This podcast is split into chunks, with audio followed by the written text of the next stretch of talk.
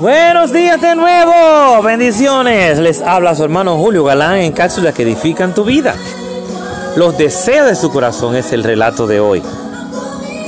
Toda obra del Señor tiene un propósito, dice Proverbios 16:4. Si usted recibe un informe médico negativo, pierde su, cliente más importante o alguien trata de hacerlo ver mal, es fácil quedar al alterado y pensar, tengo que hacer algo y declarar las cosas, voy a aclarar todo, voy a, a, corregir a esas personas, necesito tener un segundo empleo. Nunca lo voy a conseguir si ese, sin ese cliente. Usted puede hacer lo, correcto en el momento equivocado y pedir lo mejor de Dios. El tiempo lo es todo. Sea paciente y permita que Dios abra las puertas.